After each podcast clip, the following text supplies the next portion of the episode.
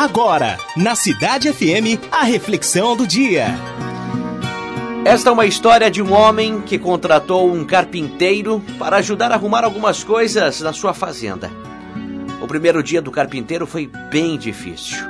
O pneu do seu carro furou, a serra elétrica quebrou, ele cortou o dedo e ao final do dia o seu carro não funcionou.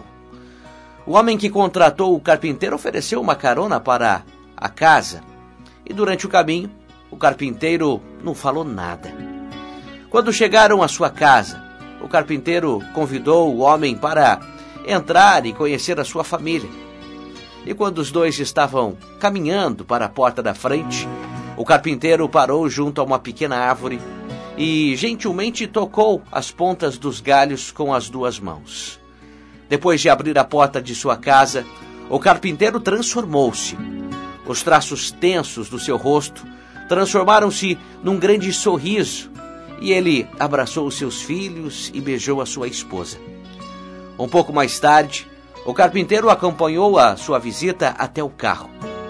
E assim que eles passavam pela árvore, o homem perguntou: Por que você tocou na ponta, das, na ponta da, dos galhos antes de entrar na sua casa? E o carpinteiro respondeu: Ah, essa é minha árvore de problemas. Eu sei que não posso evitar de ter problemas no meu trabalho, mas eles não podem, não devem chegar até os meus filhos e até a minha esposa. Então, toda noite eu deixo os meus problemas nesta árvore e quando eu chego, quando eu chego em casa e no dia seguinte, quando eu vou pegar de manhã, sabe o que acontece? Todas as manhãs eu noto que os meus problemas não são nem a metade do que eu lembro ter deixado na noite anterior. Pois é, que essa pequena história também sirva de inspiração para você, para mim, para cada um de nós no dia de hoje. Nós precisamos ter a consciência que problemas sempre vão existir.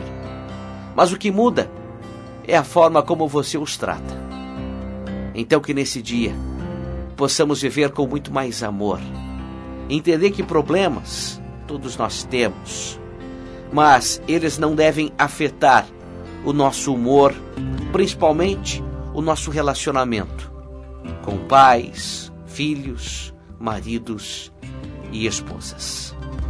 Você ouviu na Cidade FM a reflexão do dia.